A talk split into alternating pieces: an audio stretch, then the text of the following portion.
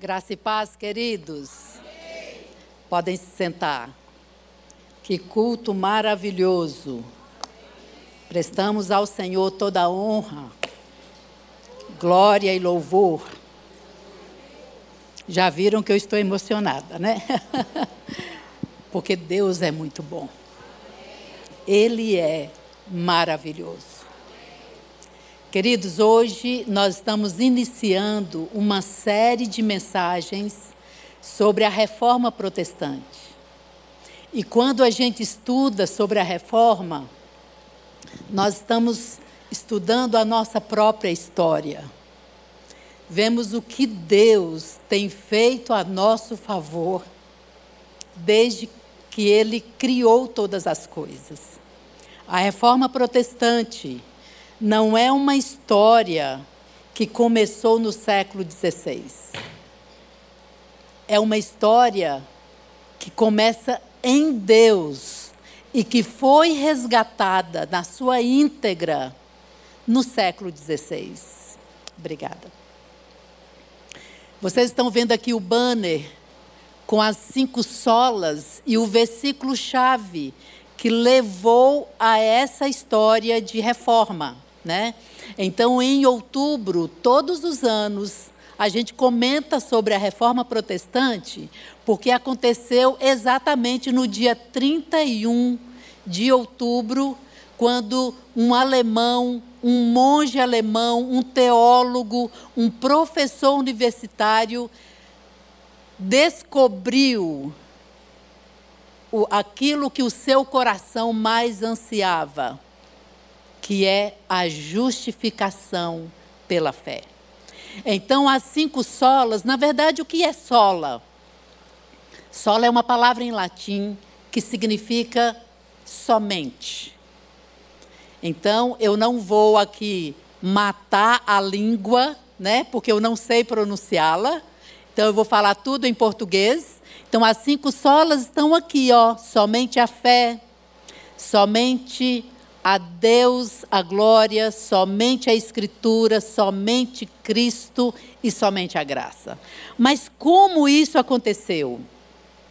Martinho Lutero, ele foi criado com um ensino, ele foi educado com aquela ideia de que existe um Deus que fica vigiando os homens na terra esperando eles errarem para ir lá e puni-los. Essa era a ideia e este era o ensino. Sabe aquela. Quando eu era criança, eu imaginava Deus como um, um senhor de cabelinhos brancos, carrancudo, muito sério, que qualquer coisa de errado que eu fazia, ele estava ali para me punir. É a mesma ideia que Lutero uh, tinha, porque ele foi educado dessa forma.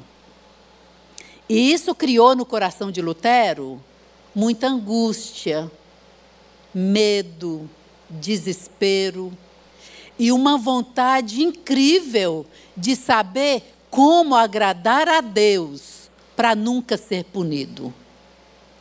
Com essa busca, com esse desespero, Lutero entrou para a vida religiosa. Então, em 1505, Lutero foi para o convento agostiniano. Ficou ali seis anos como monge. Ele doutorou-se na Bíblia, tornou-se um teólogo, tornou-se professor da Universidade de Wittenberg. Quando um dia estudando a Bíblia, o livro que ele ensinava, ele se deparou com um texto que foi a sua grande descoberta. E também está aqui no banner. Romanos 1,17, que diz: Porque a justiça de Deus se revela no Evangelho, de fé em fé, como está escrito: o justo viverá por fé. Naquela época, uma das formas de alcançar o perdão de Deus e garantir, ou pelo menos tentar garantir, que no, depois da morte a pessoa não seria punida eternamente, ela teria um, um espaço diante de Deus, seria a venda das indulgências. O que é isso? Era a compra de um documento na igreja de que você poderia, quanto mais dinheiro você tinha para comprar o máximo de indulgências, você poderia garantir o perdão de Deus. E aí você poderia também comprar indulgências para o perdão dos pecados dos seus entes queridos que já haviam morrido. Eu fico pensando, ser humano tem uma mente muito corrupta. Meu Deus.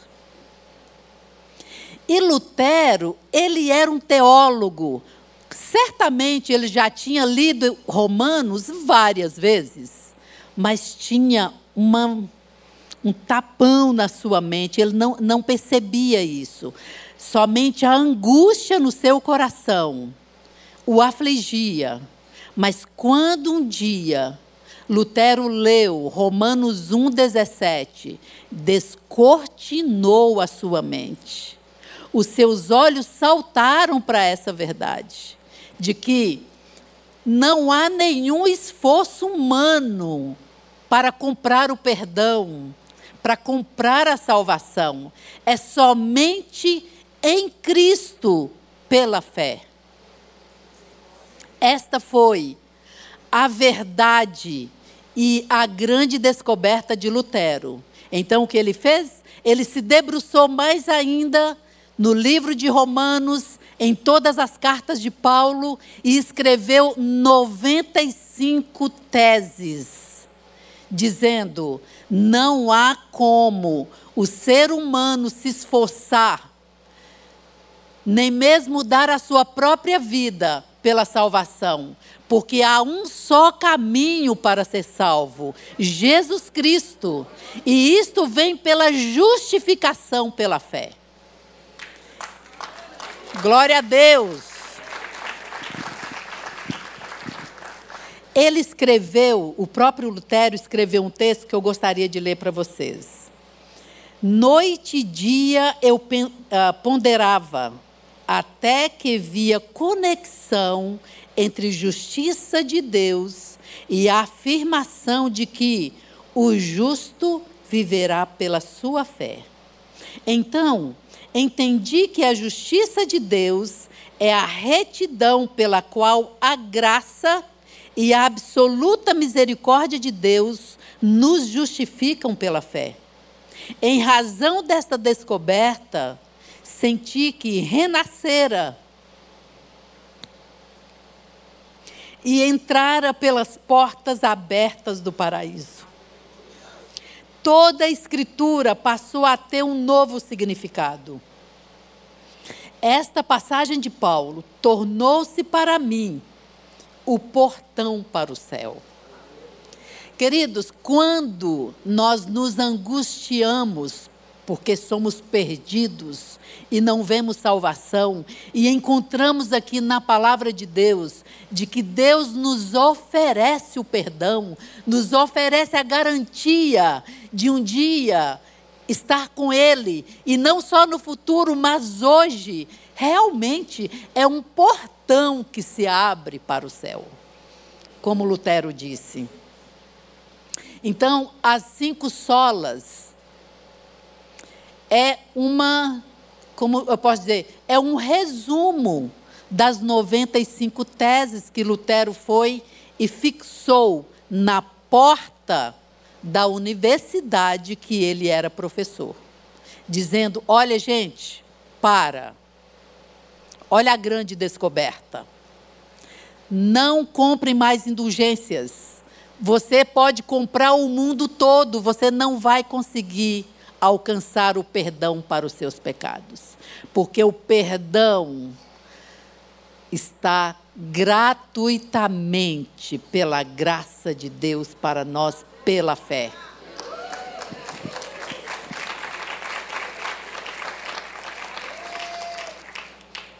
João 1,12 diz: deu-lhes o poder de serem feitos filhos de Deus, aqueles que creem em seu nome, em seu filho. Olha, no ano de 418, houve um concílio em Cartago, na Itália, para falar, uma da, das pautas era para falar sobre esse tema, justificação da fé. Mas sabe que o assunto não desenvolveu muito, então eles deixaram para trás.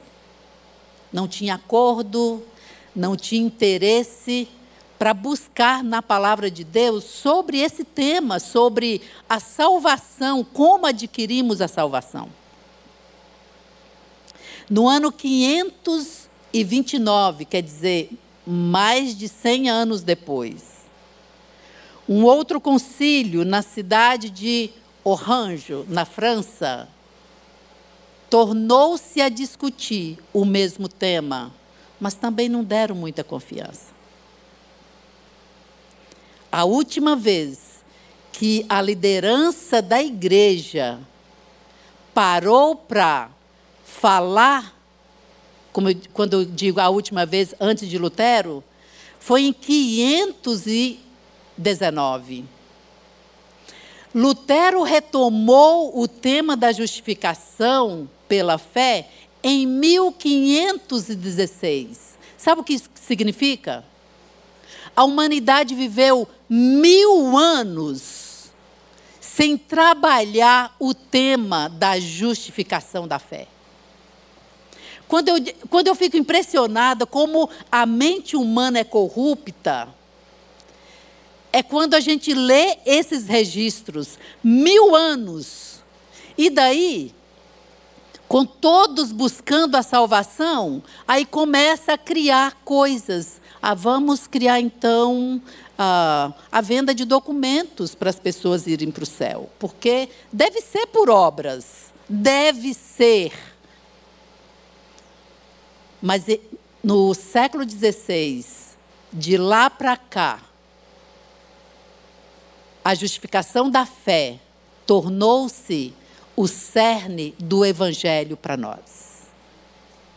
Desde Martinho Lutero a outros reformadores, mas a gente fala mais em Martinho, porque foi dele que nasceu as teses e tudo que a gente teve de recomeço do tema para nos aprofundar. E aí, no Concílio de Trento, em 1545, foi oficializado mesmo que o assunto agora é pertinente para, especialmente, a reforma protestante, para aqueles que têm a palavra de Deus como guia das suas vidas.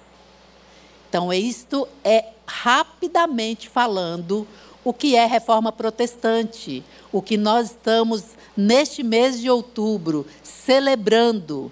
São mais de 500 anos, eu acho 506 anos que não se para de falar sobre a justificação da fé em Cristo Jesus. Mas o texto que nós estamos nos baseando agora é Romanos 1,17. Porque no Evangelho, nessa versão que estou lendo para vocês, na versão uh, ah, NVI, porque no Evangelho é revelada a justiça de Deus uma justiça que, do princípio ao fim, é pela fé, como está escrito: o justo viverá da fé. Eu fico pensando, e assim a gente procura o máximo entender o que é a justiça de Deus. Especialmente hoje que a gente vive numa sociedade injusta, não é? a justiça dos homens, por mais que a gente trabalhe nas leis, por mais que a gente reivindique coisas e aprimore as leis, a justiça do homem é sempre falha. Nem posso dizer a nossa própria justiça. Egoísta. Mas o que é a justiça de Deus? A justiça de Deus é o caráter dele. E as ações de Deus revelam o seu caráter. Ele é um Deus justo. A justiça de Deus não pode ser comparada com a nossa justiça, porque Ele é perfeito. Não há dúvida, não há interesse próprio. Ele é justo por ele ser ele mesmo. No Salmo 45 diz assim: O cetro de justiça é o cetro do teu reino. Quer dizer, as ações de Deus revelam a justiça dele, o caráter dele, porque o cetro é a forma como ele age, as ordens, tudo o que ele faz é justo. Então, tudo que toda ação de Deus revela o seu próprio caráter, que é justiça. Sabe onde nós vemos uma manifestação e para com certeza é a maior manifestação da justiça de Deus, é na cruz de Cristo. Quando a Bíblia diz que ele não poupou o seu próprio filho. Se nós olharmos para a nossa justiça, se eu tivesse que entregar a minha filha para salvar pecadores, eu iria no lugar dela. Mas eu jamais mandaria minha filha. Nunca. Essa é a minha justiça humana, falha. Mas Deus, Ele não poupou o seu próprio filho para salvar você, pecador. A justiça de Deus se manifesta na cruz. Vamos trabalhar melhor esse tema aqui, tá? Ah, tudo que Deus faz em se tratando de salvação e julgamento é absolutamente coerente com a sua justiça. Você pode olhar em toda a Bíblia, não há nenhum resquício em que possamos dizer: ah, aqui eu acho que Deus falhou. Aqui eu acho que ele foi esse meio que parcial. Não, ele é justo. A justiça de Deus é a sua própria intervenção salvadora. Quer dizer, justiça e salvação, elas andam geralmente juntas. Em Isaías 45, 21 diz que Deus é um Deus justo e salvador. Mas a justiça de Deus também é uma conquista divina. Como assim? Se nós queremos nos apresentar diante dele, assim como Lutero, nós precisamos ser justos para nos apresentar diante dele. É uma conquista divina porque, como ele viu que nós não tínhamos condições de nos apresentarmos diante dele justos, é como que ele passou à nossa frente deu o seu filho para nos justificar e agora diz: agora você pode se apresentar a mim, porque eu justifico você por causa da cruz do meu filho. Então é uma dádiva. A justiça de Deus é uma justiça que nos alcança, que muda o nosso status. Deus é justo e isso é um atributo divino. A justiça dele é uma ação divina. Ele vem ao nosso socorro.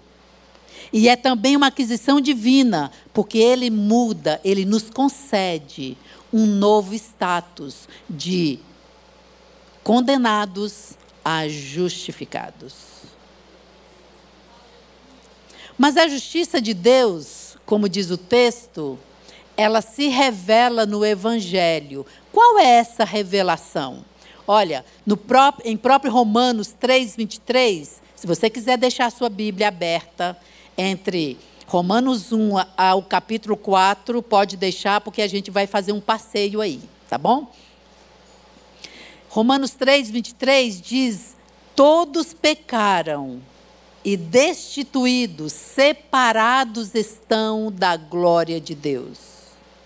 E todos são indesculpáveis, porque Deus olhou para a terra e viu que não havia nenhum justo, nenhum sequer. Nenhum justo.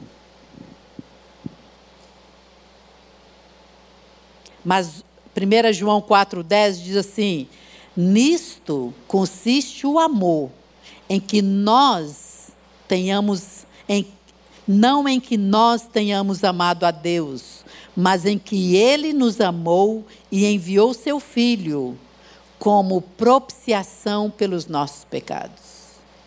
Então, toda a ideia de vir, de criar, de salvar a humanidade, tudo começou em Deus. Ele nos amou, ele criou o caminho, ele resolveu o nosso problema, ele justifica todo aquele que crê.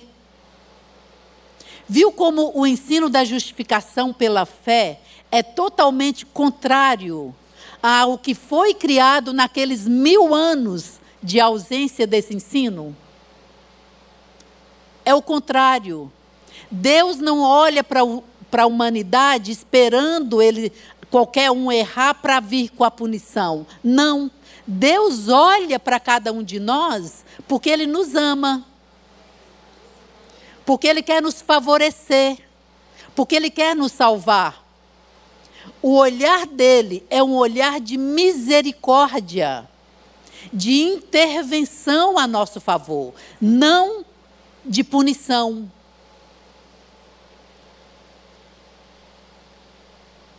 A revelação centralizada em Cristo e sua cruz. Onde a justiça de Deus se revela? Em Cristo e na cruz de Cristo. A justiça de Deus, o seu caráter, exige santidade, perfeição, justificação. Como nós não tínhamos isso, essa justiça se revela enviando o próprio Filho de Deus, que é justo, que é a própria justiça de Deus, e o crucifica no nosso lugar, onde todo pecador, onde todo condenado está destinado. Então Jesus, ele toma a nossa condenação e é crucificado no nosso lugar. Então, todas as vezes que um ser humano diz, eu creio que Jesus morreu na cruz por mim, no meu lugar. Quando um ser humano, seja ele quem for, com a sua maior sentença de condenação, quando ele crê e confessa que crê em Jesus, ele é justificado pela fé. Ele passa de condenado para justo. Daí, Deus o olha e diz: pode vir. Você foi justificado pelo meu filho. Esta é a maior conquista do cristão. Queridos, não existe obra maior a nosso favor do que esta, de que Cristo morreu no nosso lugar. A nossa vida inicia na cruz de Cristo. Tudo o que fazemos, tudo o que somos, tudo o que planejamos deve nascer a partir deste momento em que Deus nos justificou em Cristo. Porque Ele morreu, Ele pagou o preço no nosso lugar.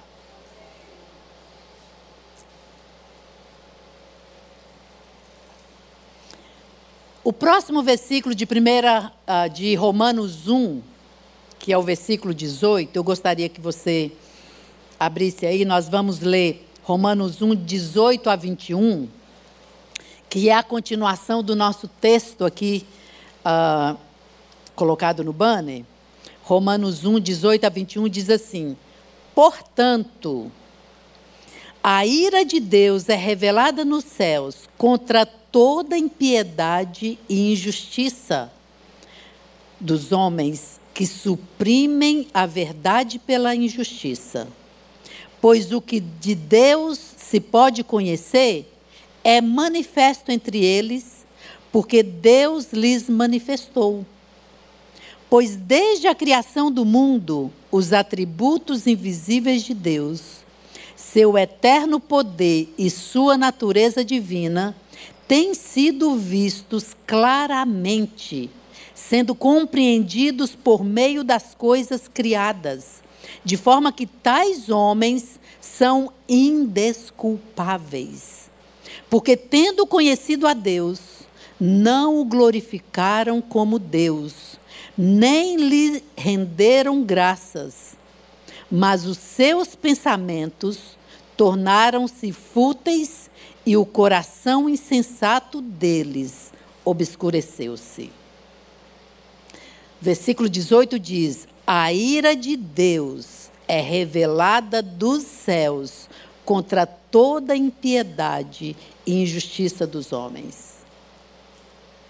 No mesmo contexto em que estamos vendo a justificação da fé, o apóstolo Paulo fala agora sobre a ira de Deus.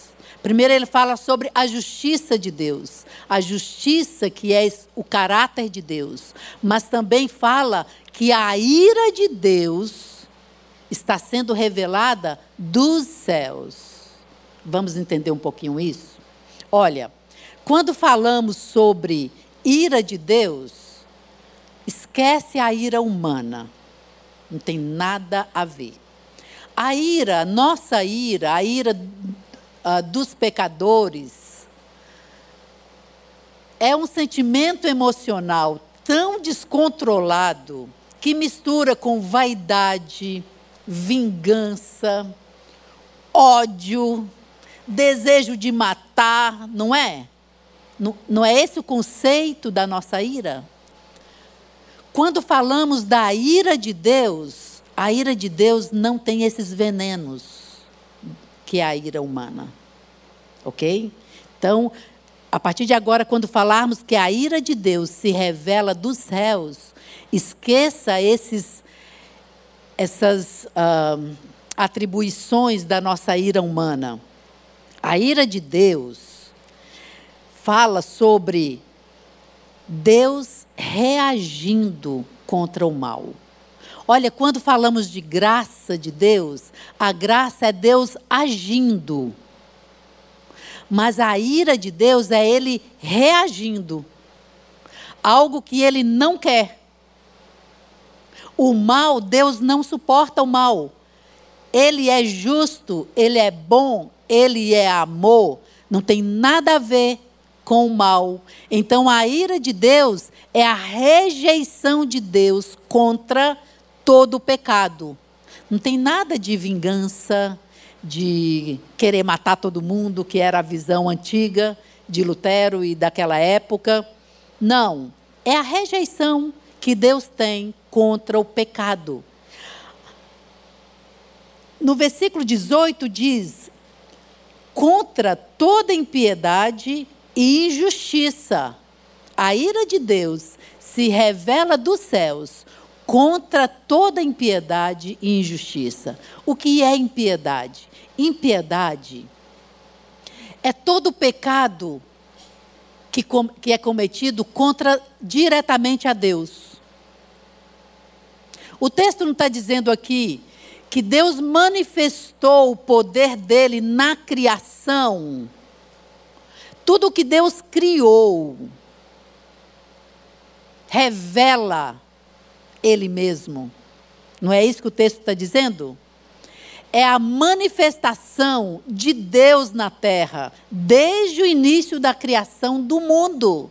Tudo que Deus criou está revelando a sua existência. O quão ele é grande, o quanto ele é bom. Tudo que Deus fez para nós desfrutarmos hoje é bom. Observe o planeta Terra. Tudo é bom. Nós que estragamos. O que o planeta tem aí de ruim, fomos nós que colocamos nele. Mas ele era perfeito. Imagine, vamos ter agora a, a inocência de uma criança. O planeta é uma bola. Nós, naturalmente, agora, estamos inclinados, mas não caímos. Olha a rotação do planeta ao redor do Sol. Não é possível que alguém diga, não, isso aí apareceu do nada. De onde eu vim? Todo o meu corpo, toda a complexidade do meu sistema, a minha mente, as minhas emoções, quem criou isso? Não. Eu apareci do nada. Quando o ser humano atribui ao nada ou a ele mesmo tudo o que Deus fez, esse é um pecado diretamente contra Deus. E a Bíblia está chamando de impiedade. Mas também tem um outro pecado, que é a injustiça. A injustiça é literalmente o pecado de um contra o outro, contra os homens. Tudo que o ser humano faz contra o outro é injustiça. Mas é na impiedade, nesse pecado contra Deus, é que nasce a injustiça. E Paulo está dizendo aqui: olha, a ira de Deus é revelada dos céus contra toda impiedade e injustiça dos homens que suprimem a verdade pela injustiça.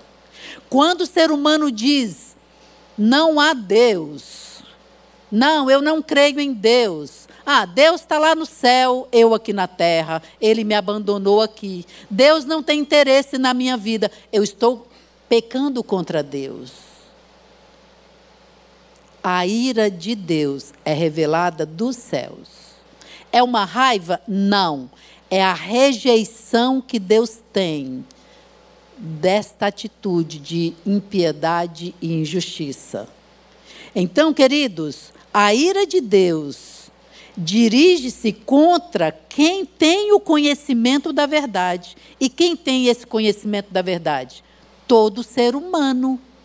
Todo mundo está no planeta Terra, tem todo o conhecimento. Olha o que a ciência já descobriu sobre o universo. Somos muito inteligentes para pesquisas, para descoberta até de outros planetas que nunca se foi descoberto, mas não reconhece que isto é de Deus, que foi Deus quem criou e, portanto, não dá glória a Deus, e é suprimir a verdade.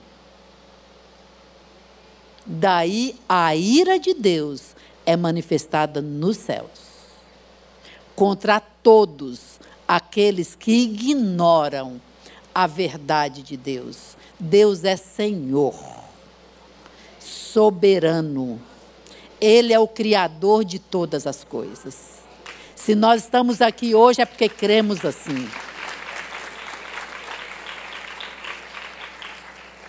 A ira de Deus, se nós lemos todo o Novo Testamento e especialmente Apocalipse, que é um livro que eu amo. Eu já falei para vocês que Hebreus é o meu livro predileto, né? Mas estou revelando o segundo livro predileto. Apocalipse, especialmente, fala do juízo final, dos últimos tempos. E fala precisamente sobre a ira de Deus, a manifestação da ira dele no fim dos tempos. Mas também a ira de Deus se revela hoje nos céus. E esta ira, ela é silenciosa e invisível. Como assim? Toda toda pessoa, toda sociedade que ignora Deus, que suprime esta verdade de que Ele é soberano, de que Ele é Senhor? Sabe como a ira do Senhor se manifesta? Não intervindo. Simplesmente. Como diz a minha amiga Simone, simples assim. Se a ira de Deus se manifesta não intervindo, qual é a conclusão que nós tiramos? Que Ele intervém nas nossas vidas diariamente. Porque se aos que não creem, aos que rejeitam Deus, Ele não intervém, e aos que creem diariamente, Ele intervém diariamente. Por isso que somos abençoados. Por isso que temos a presença dele em nós. Por isso que temos equilíbrio mental, emocional. Por isso que a nossa fé permanece alicerçada em Cristo, porque Ele intervém nas nossas vidas todos os dias. E aí alguém pode dizer assim: meu Deus, há quanto tempo eu estou orando por esse milagre e Deus não faz nada? Ele intervém na sua vida todos os dias. Não é uma pequena ação em um milagre na sua vida que quer dizer que Deus intervém ou não na sua vida. Ele intervém todos os dias por você estar vivo, por você ter uma mente equilibrada. Por que eu estou dizendo isso? Nós vamos ler um texto que prova que isso é verdade. Vamos continuar no capítulo 1 de Romanos. Porém, agora nos versículos 28 e 32. Isso aqui é o que Deus faz quando Ele não intervém, ok? Está dizendo aqui que a ira de Deus se manifesta aos que não creem, aos que não dão glória a Ele. E o que acontece com essas pessoas? 28.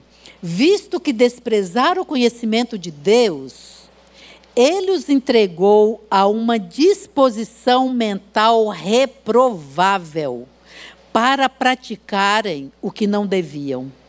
Tornaram-se cheios de toda sorte de injustiça, maldade, ganância e depravação.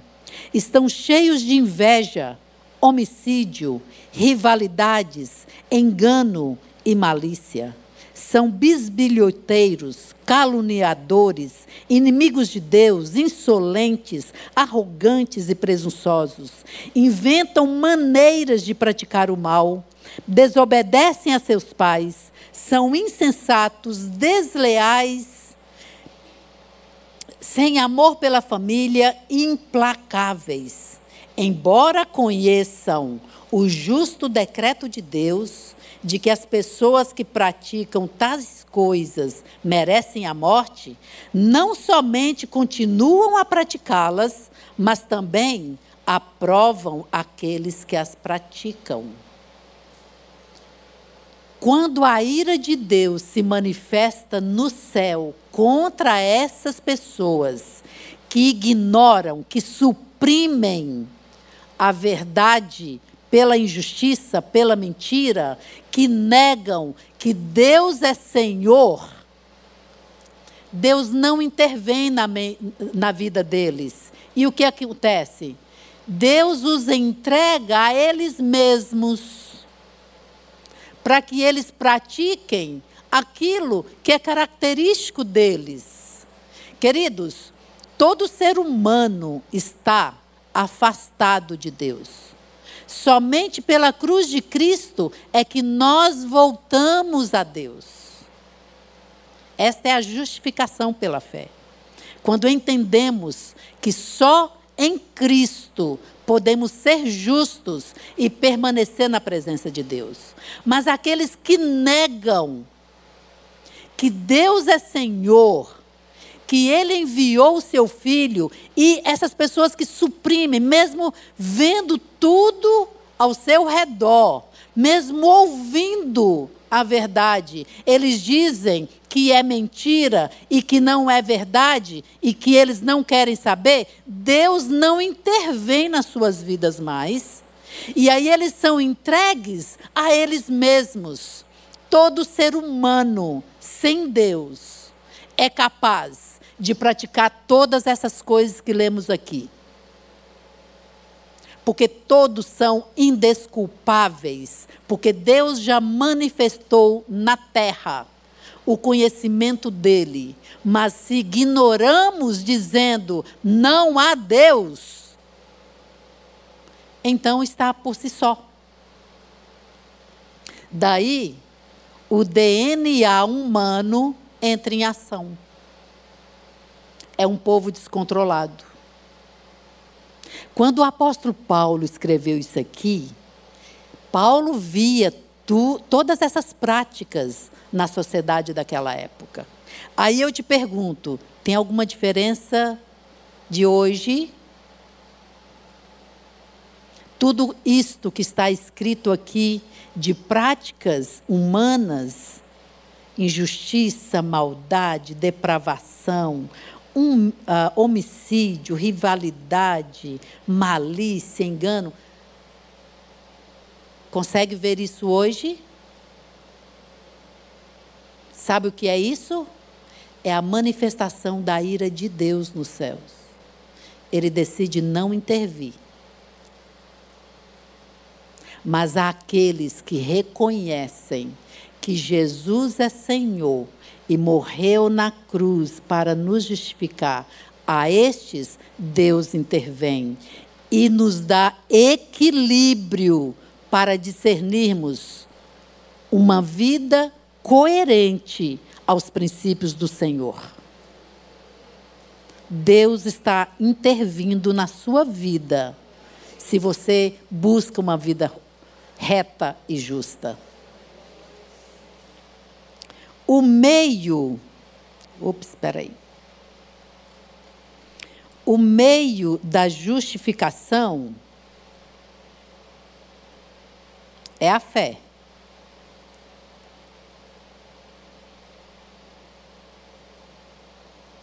Mas eu gostaria de ler alguns versículos para a gente tirar algumas conclusões aqui. Primeiro, justificação é um termo jurídico, tá? Que é pronunciado por um juiz. O juiz pronuncia para uma pessoa se ele é justificado ou condenado. Então, é um termo jurídico. E a justificação nas nossas vidas é por meio da fé, também pronunciado pelo grande juiz, que diz: por causa da cruz do meu filho, você está justo. Então você está justificado pela fé.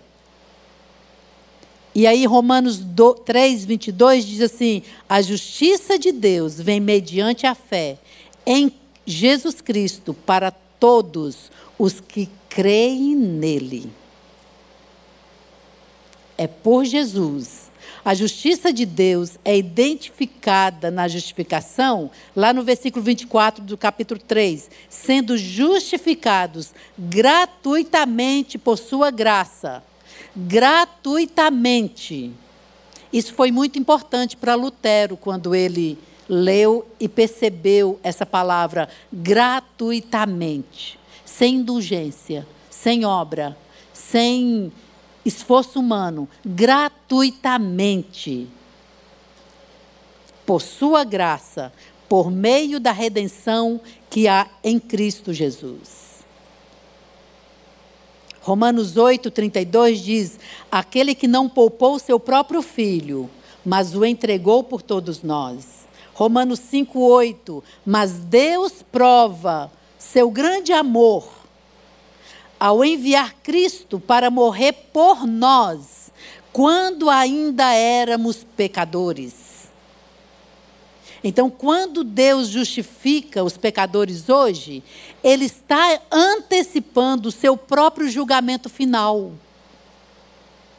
Eu não falei que Apocalipse fala do juízo final? Onde Deus vai julgar todos onde a ira dele vai se manifestar contra todos que o rejeitaram. Mas se hoje nós cremos em Jesus e confessamos que Ele é Senhor, Deus está antecipando para cada um de nós individualmente aquele juízo final. Ele já nos justifica hoje. A gente não precisa esperar chegar o juízo final para dizer, quem sabe serei justificado. Não, é para hoje. É no momento que você reconhece que Jesus é Senhor. Justificar é declarar uma pessoa justa. Então, a justificação muda o nosso status de condenado a justificado, a justo. E a regeneração feita por Jesus em nós é um novo coração em nós. Cria-se em nós, pela presença dele em nós, o desejo de conhecê-lo mais, de andar com ele, de descobrir novas coisas com ele, de participar da vida dele hoje. Esta é a obra de Jesus na cruz. Foi um momento único, mas que quem crê traz consigo esse momento acontecendo e progredindo diariamente. Então Jesus morreu para a nossa justificação. Ele nos regenerou nos deu um novo coração, uma nova mentalidade, um novo estilo de vida e nos capacitou para uma santificação constante pelo Espírito Santo. Esta é a nossa essência. É a essência da reforma protestante. Nós estamos falando hoje mediante a fé, somente pela fé, que é um dos grandes slogans da reforma. Mas eu quero finalizar dizendo que a fé, a justificação da fé, não é, a fé por si só, não é um elemento que nos salva. Preste bem atenção no que eu quero dizer, que eu não quero confundir você. A fé por si só não é um elemento de troca não é assim um empreendimento em que Deus entra com a cruz de Cristo e a gente entra com a fé e opa, somos salvos. Não. A graça de Deus não aceita contribuições. A fé é uma maneira de dizer, quando, principalmente quando a gente fala que a salvação é somente pela fé, é uma maneira de dizer que é somente por Cristo. É claro que eu tenho que ter fé, é claro que eu tenho que crer, mas não é a fé, a minha fé, a minha maneira de crer que me traz salvação, não. É a cruz de Cristo que nos salva. É, tem um, um, um teólogo no século XVI, Richard Hooker, que ele diz assim: Deus justifica o que crê não por causa do valor da sua crença, mas por causa do valor daquele em que crê. Quer dizer, é o valor de Cristo que nos salva. A nossa fé está baseada em Cristo, ela não está solta. E eu gostaria de finalizar com mais um texto, dizendo assim: Jesus, quando ele, lá em João 14, 6, ele diz assim: Eu sou o caminho, a verdade e a vida. Ninguém vem ao Pai se não for por mim. Ninguém. Não há outro caminho. Há um outro teólogo que ele ele fez uma pequena diferença só para entendermos melhor a justificação entre justificação e perdão. Quando somos perdoados dos nossos pecados, é como se Deus dissesse: pode ir, você está livre, está absolvido daquilo que você merece. Mas quando Ele nos justifica, Ele está dizendo: pode vir e desfrutar da minha presença. Então, ao mesmo tempo que somos livres da condenação eterna, nós somos convidados por Deus para participarmos da presença dele. Esta é a justificação pela fé. Há um texto de Romanos 10, 9 e 10 que eu gostaria que você, todos vocês que estão aqui, aqueles que estão assistindo da sua casa, que pegasse esse texto hoje para você. Guarde bem no seu coração. Diz assim: se você confessar com a sua boca que Jesus é Senhor e crer em seu coração que Deus o ressuscitou dentre os mortos, será salvo. Pois com o coração se crê para a justiça e com a boca se confessa para a salvação. Que o Senhor te abençoe neste dia, que a graça reveladora e gratuita do Senhor desvende a justificação, a salvação dele na sua mente e no seu coração. Amém, queridos? Amém.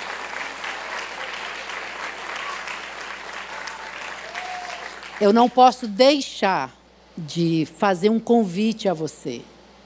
Se você que ouviu essa mensagem, e entendeu que, no fundo, lá no fundo do seu coração, você nunca pronunciou com a sua boca aquilo que o seu coração talvez crê agora ou já cria antes de que Jesus é Senhor, que Ele morreu para nos dar salvação, mas que agora você quer confessar que você quer entregar sua vida a Ele e dizer: Senhor, eu quero ficar livre da ira, da revelação da tua ira, mas eu quero ser justificado como o Senhor nos oferece o perdão dos pecados.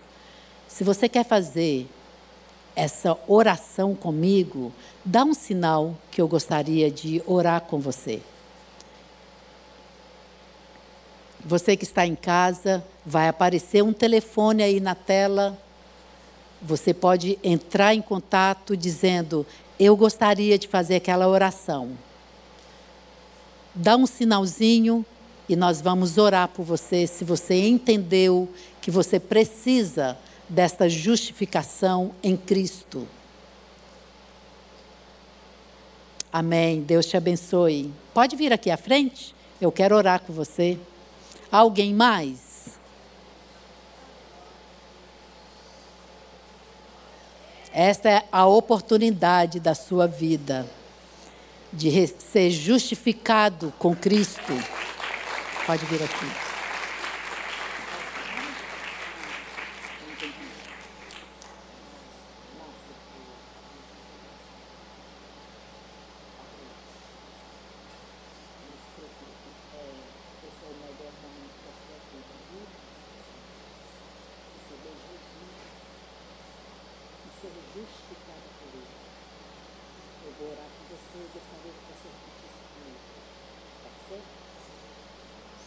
Senhor Jesus. Senhor Jesus. Eu entrego a minha vida. Eu entrego a minha vida. Como a Bíblia diz. Quero ser justificada. E aceita no teu reino. Eu confesso os meus pecados. E recebo perdão. Como Jesus me prometeu. Eu declaro que pertenço ao Senhor e que o Senhor é meu.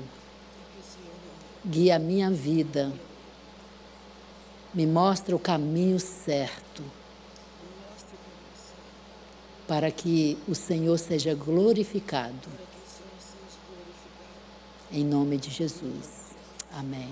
Eu vou orar por você, Márcia.